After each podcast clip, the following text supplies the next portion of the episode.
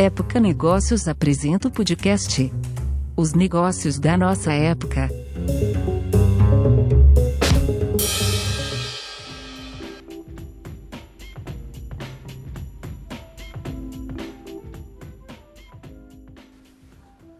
Olá pessoal, meu nome é Renan Júlio e está começando um novo episódio do Negócios da Nossa Época. Hoje vocês vão ouvir a minha entrevista com Diego Martins, CEO e fundador da Acesso Digital, startup que oferece soluções de autenticação de identidade digital, como reconhecimento facial, admissão à distância e assinatura eletrônica. Na conversa, ele fala sobre um aporte de 580 milhões de reais anunciado nesta segunda-feira com os fundos General Atlantic e SoftBank Latin American Fund. A entrevista traz detalhes da operação, que aconteceu de maneira 100% remota, e também apresenta os objetivos da Acesso Digital, que espera expandir seus negócios e aumentar o time com o investimento. Vamos ouvir a entrevista? Então, Diego, queria que você me contasse com um pouquinho de contexto, um passo atrás, até antes do aporte, me falasse um pouquinho sobre qual era o momento da, da acesso. Acho que vale começar contando um pouco do contexto de 2016, que foi quando a gente iniciou a construção do que a gente está fazendo de lá para cá e muita coisa ainda para construir o futuro. Mas tudo começou quando a gente fez uma viagem para a Estônia, que é um país ali do leste europeu, pouco falado mundo afora, mas é considerado aí por, por quase duas décadas o país mais digital do mundo. E aí, enfim, depois disso a gente acabou indo vários anos para lá e começamos a usar eles como benchmark para poder construir o que a gente está fazendo no Brasil. Uhum. E basicamente, o que, que a gente aprendeu na Estônia lá em 2016? Há 20 anos atrás, o governo estoniano criou uma identidade digital para o estoniano, que na época é, junto com a iniciativa privada, era um cartão com chip. E esse cartão com chip conectado a um, a um token ali no computador é, faz com que o estoniano entre no mundo online totalmente autenticado. Uhum. É, e isso acabou abrindo uma série de oportunidades é, para as coisas serem mais simples e seguras, né? Então, na Estônia, já, por exemplo, já se vota para presidente, governador e prefeito há muito tempo de casa esse toda essa crise de segurança da votação nossa, votação da presidência americana. Na Estônia, isso há muito tempo já não é um problema, porque o cara faz tudo de casa, a pessoa faz de casa. É, lá você transfere um imóvel a um clique. Você consegue abrir conta pela internet há mais de 10 anos, muito antes das fintechs. É, então tem muita coisa que o seu prontuário médico está todo disponível na internet e só você acessa por conta do seu ID e tal. Então a gente aprendeu com a Estônia que se a gente conseguisse criar um ID para o brasileiro, é, a gente poderia construir vários serviços em cima desse ID que protegesse é, a identidade do brasileiro e ao mesmo tempo simplificasse a vida das pessoas. Então a gente começou a fazer isso de 2016 para cá com reconhecimento facial, porque é uma chave segura e que também possibilita no futuro a gente conectar o um mundo físico. Uhum. O, que, o que significa isso? Nosso grande sonho é que as pessoas consigam abrir o carro com a sua face, chegar num hotel e tem um totem, você faz check-in totalmente automático e já diz qual é a porta do seu, carro, do, do seu quarto, você chega lá e abre com a sua face, sem que tenha que passar por check-in nenhum. É, que você consiga fazer pagamento com a face, que você consiga, na hora que você está fazendo uma compra pela internet, tirar uma selfie para garantir que realmente é você mesmo, para que ninguém se passe por você. Então, a nossa grande visão em usar reconhecimento facial é também conectar com o mundo físico, coisa que na Estônia é muito mundo online, assim, é, por conta da tecnologia que eles adotaram há 20 anos atrás. Então, foi, foi com base nisso que, que a gente começou a criar uma base de identidade, aí em parceria com varejo, banco, fintech, telecom e outros mercados, é, e começamos a construir serviços em cima dessa base, tanto para proteger o brasileiro como para também simplificar.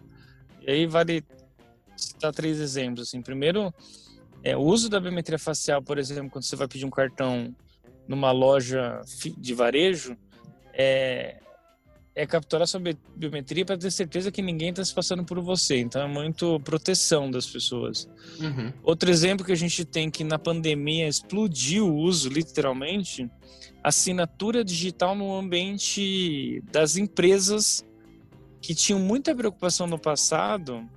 É, por exemplo, de, de, eu assinar uma rescisão de contrato, um desligamento é, e a pessoa, por exemplo, chegar na Caixa Econômica e a Caixa Econômica não aceitar esse documento para sacar o fundo de garantia. Uhum. Cara, na pandemia, esse nosso produto explodiu o uso. É, a Caixa Econômica aceita, a sindicato aceita, e isso tudo usando essa base de biometria para autenticar realmente se a pessoa que está assinando é ela mesma antes de assinar o documento. É, com esse mundo totalmente remoto, imagina essas grandes empresas que reduzir a jornada de horas de trabalho, que tem que assinar um contrato para amparar.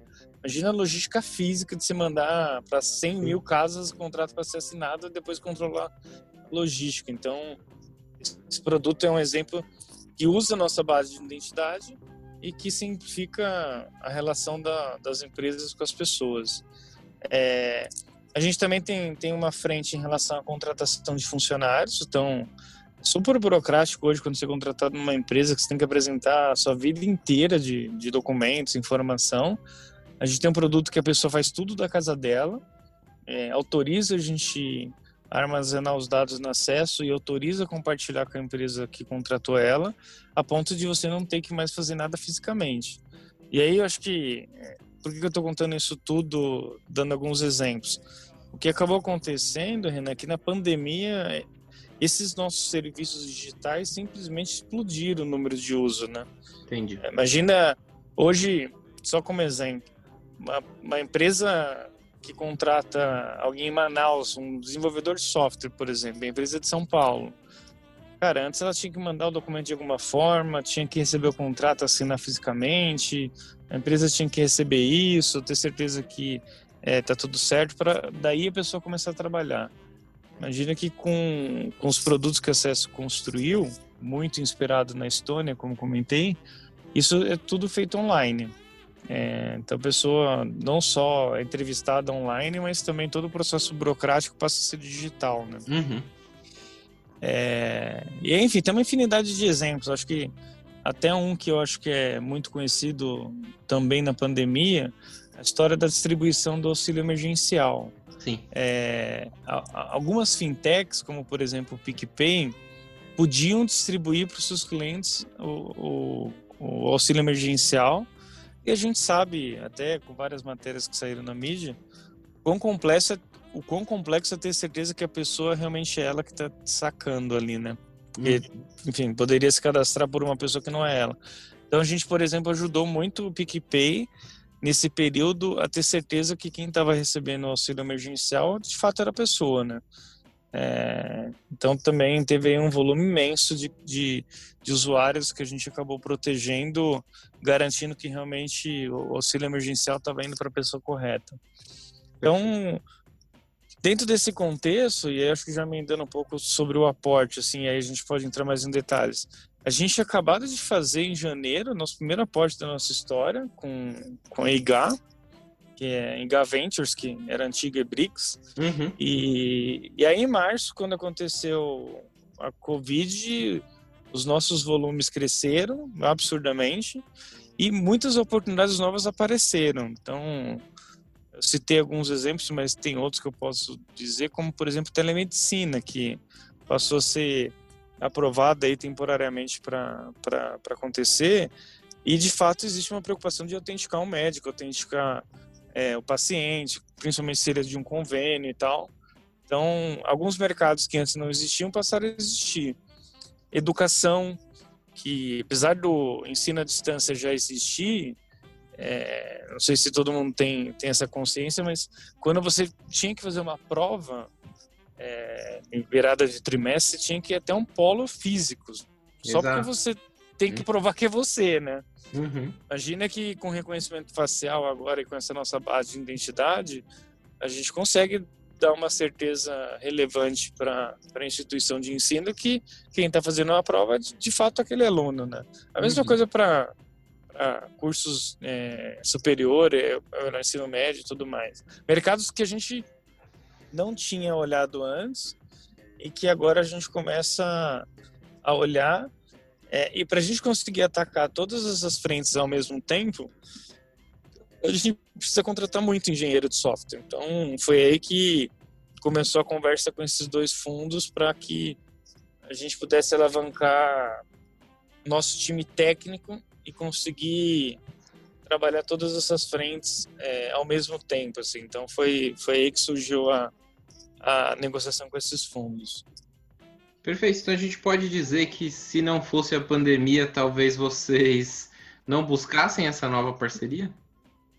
Se não fosse a pandemia, a nossa intenção era buscar no ano que vem, Renan. Tá. Ah, os números que a gente alcançou agora, de volume de transação e tal, era o que a gente previa para 2021. Uhum. É, é, é, acabou que com essa mudança radical e forçada para o digital, é, o cenário mudou muito rapidamente, assim. O que também foi uma surpresa para nós, porque logo começou com o Covid, a gente achava que, que os volumes iriam cair por conta de, de desafios econômicos e tal. Uhum. É, mas a gente viu uma aceleração de mudança é, na maneira das pessoas trabalharem, comprarem, brutal, assim. Então, acho que foi uma surpresa muito grande para nós a velocidade com que a sociedade mudou, assim, o shift rápido, né? Uhum. É, então, acho que respondendo a sua pergunta, se não fosse a pandemia, não seria agora. Tá. É, provavelmente seria em 2021 essa captação. Perfeito. E aí, como é que foi esse processo de negociação? Foi tudo remoto? Vocês se encontraram algumas vezes? Como é que foi esse processo em si? Zero, cara. Acho que primeiro tudo remoto, desde a, das conversas com eles até as assinaturas. É, é engraçado, é, é, é, engraçado esse exemplo final, porque a gente assinou há poucas horas atrás, né? É, tem gente de Miami, tem gente de Londres, tem gente de mundo inteiro assinando. Imaginar como isso era feito fisicamente, eu nem sei como era, né? O contrato tinha que talvez mandar um para cada um, via avião com logística, tipo, é, é, é bizarro. Mas é 100% remoto, assim, então foi assim que aconteceu. Eu, eu já conhecia ambos os fundos presencialmente, então não é que foi do zero tudo remoto. Então uhum. é, já tinha relação, no caso do General Atlantic, o Martin Escobar, que quem liderou do lado deles, é um cara que já é mentor é, meu há 10 anos, isso por conta da Endeavor, que, que é uma rede que a gente participa. Perfeito. É, e o Paulo do SoftBank eu conheci no ano passado em Nova York. Então já conhecia presencialmente mas todo esse processo foi tudo remoto, assim. Legal. E aí agora com o aporte, vamos falar um pouquinho de, de presente e futuro. Então, como é que como é que vai ser destinado esse, esse investimento? Qual que é o plano de vocês agora?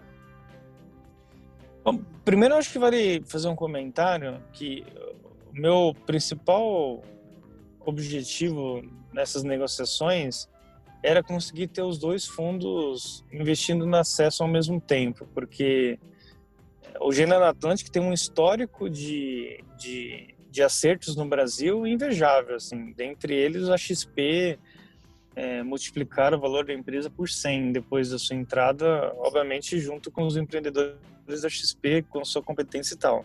Então, assim, uhum. assim, a, XP, a General Atlantic tem, tem, tem, tem um respeito muito relevante, assim, no Brasil e no mundo. É, então, é, gosto muito da consistência deles. E, e o SoftBank é um fundo muito ousado, assim, desde a primeira conversa, sempre é, trouxeram a visão deles de transformar o mundo via tecnologia. É, então, numa perspectiva de presente, a gente queria muito que esses dois fundos estivessem juntos, participando da sociedade com a gente. Então, foi o primeiro passo. Aí. É, falando um pouquinho da destinação dos recursos, a primeira coisa que é o nosso foco central é contratar engenheiro, engenheiro, engenheiro. Então, assim, a gente tem um desafio brutal de contratar pessoas que ajudem a gente construir essa propriedade intelectual, que são esses serviços em cima dessa base, que pode afetar qualquer setor, desde pagamento lá com face, passando por exemplos que eu dei lá no hotel, passando por passando por pagamento em e-commerce. É, então, a gente tem um desafio gigantesco de contratar é um time de engenharia super grande, assim, é, quase que quadriplicar nos próximos 12 meses o time atual que a gente tem da área técnica. Então esse, esse é o primeiro e número um desafio. Tá, a segunda parte que eu estava comentando, a gente quer muito encontrar empresas que estejam inovando nesse ao redor disso que a gente está construindo para acelerar nosso portfólio de produtos é, e esses serviços usando essa base de identidade que, que a gente construiu. Então, a segunda destinação desses recursos é a gente conseguir incorporar empresas que queiram com a gente sonhar um, um sonho grande aí e construir a Estônia no Brasil. Assim. Então, diria que é, é a segunda fase da, da nossa busca é trazer novas empresas. Agora, recentemente, a gente incorporou uma empresa de Porto Alegre, que chamada Meerkat, com vários PhDs super bons em visão computacional, nessa área de biometria, que eles tinham construído coisas incríveis nessa área. Então, a gente tem uma pretensão de incorporar mais gente que queira participar com a gente desse sonho. Perfeito. Você comentou em, em quadruplicar, né? Qual que é o tamanho do time é, o time, quadruplicar o time técnico, né? Qual que é o tamanho desse time? Qual que é a intenção de chegar? Hoje a gente deve estar próximo de 50 pessoas na área de engenharia e a gente quer chegar 200 com certeza até o fim do ano que vem. Perfeito.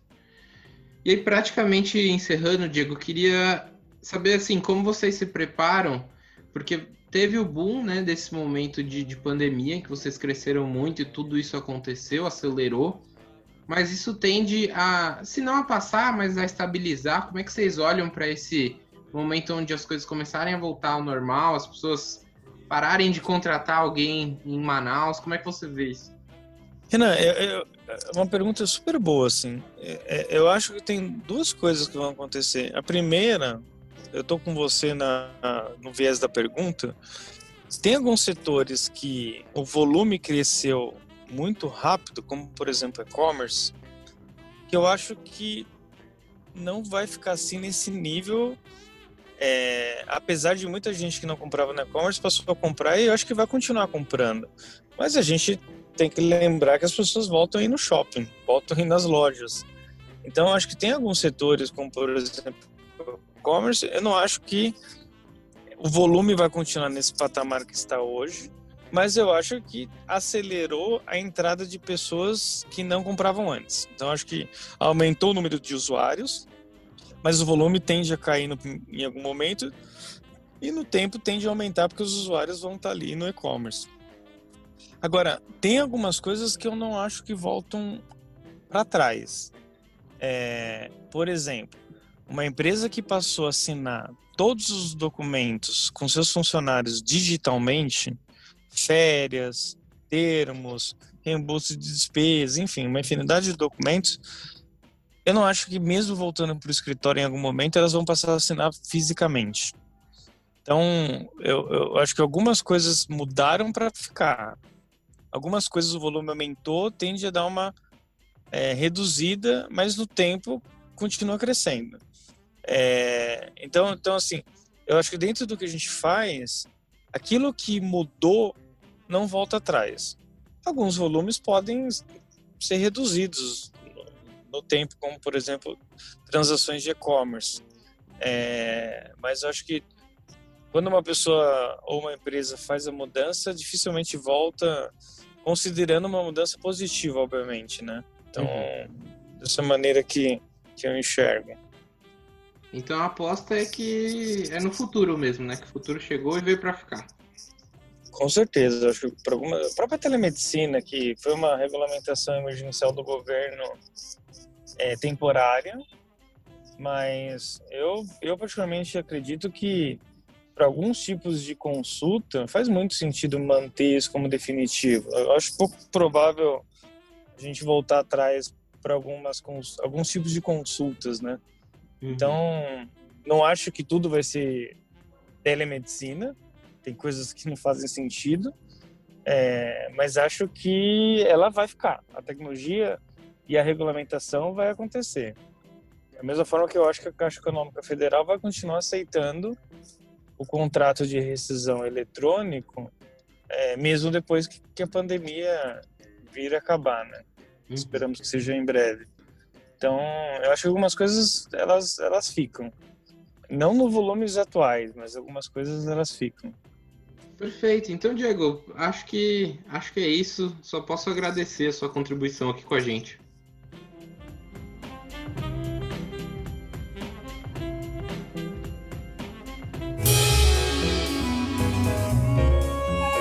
Este podcast é um oferecimento de Época Negócios. Inspiração para inovar.